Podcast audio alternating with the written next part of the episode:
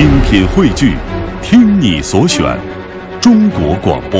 radio.dot.cn，。各大应用市场均可下载。今晚的读心灵，我们先来听一听二十世纪初美国著名的短篇小说家威廉·西德尼·波特的故事。威廉出生在美国北卡罗来纳州的格林斯伯勒地区，他的父亲是个酒鬼和赌徒，而这也导致他们的家境一直处于贫困之中。在威廉三岁的时候，他的母亲因病去世，父亲就把他送给了姑姑抚养。威廉在姑姑身边受到了一些教育，而且爱上了画画。他非常渴望成为一名了不起的画家，但是在读高中的时候，他因为生了一场大病，被迫辍学。病愈后，他来到了姑姑经营的药房里当学徒。这份工作虽然枯燥，但是他的绘画天赋却得到了姑姑的认可。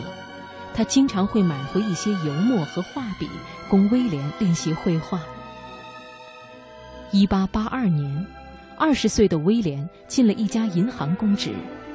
如果一切顺利，威廉应该会成为一名爱好绘画的银行家，或是精通金融的大画家。可后来的一次，威廉因为粗心记错了账目，莫名其妙使自己成了一个贪污犯，结果锒铛入狱。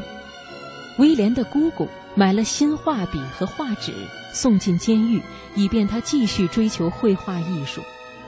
可不料，监狱长是一个特别痛恨绘画的人，因为他的妻子在此前跟着一个画家跑了，所以他在把画纸和画笔转交给威廉的时候，粗暴地把画笔折断了，并且抛下这样一句话：“你姑姑给你买的东西，我不会扔掉。”但如果被我看到你画画，我就会狠狠地处罚你。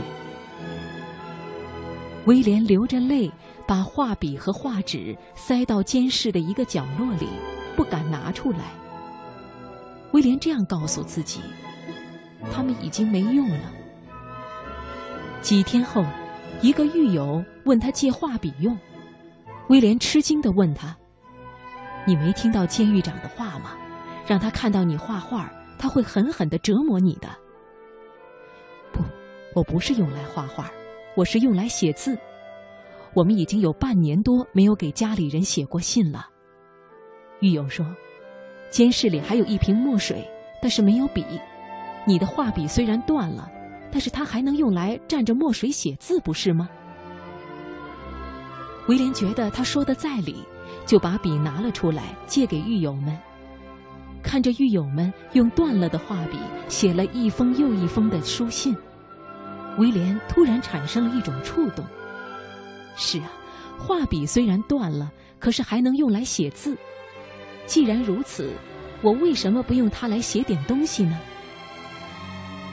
从此以后，威廉就用这支断了的画笔开始了写作。在此后不到半年的时间。他就以欧亨利的笔名写了六篇描写美国中下阶层人民生活的短篇小说。那个监狱长虽然痛恨绘画，但却非常喜欢文学作品。在看了威廉的短篇小说以后，还给了他很高的评价，并且帮他递交给了一家出版社。很快，威廉那些构思精巧、风格独特、语言幽默、结局奇特的短篇小说就一炮打响。读者的信件就像雪片一样往威廉所在的监室里飞来。三年以后，威廉出狱了，这时候他已经是一个小有名气的小说家，他也很快正式开始了自己的写作生涯。此后多年里，威廉一共创作了一部长篇小说和包括《白菜与国王》《四百万》《命运之路》在内的三百多篇世界短小说精品，而他本人更是被称为美国现代短篇小说的创始人，与法国的莫泊桑、俄国的契科夫并称为世界三大短篇小说巨匠。别哀叹命运有多么不公。我们应该去思考，应该怎样操纵命运。要知道，哪怕是一支被折断了的画笔，依旧可以用来写字。四十八岁的威廉在病逝前，曾经写下了这样一段话，作为家训，留给他的孩子们。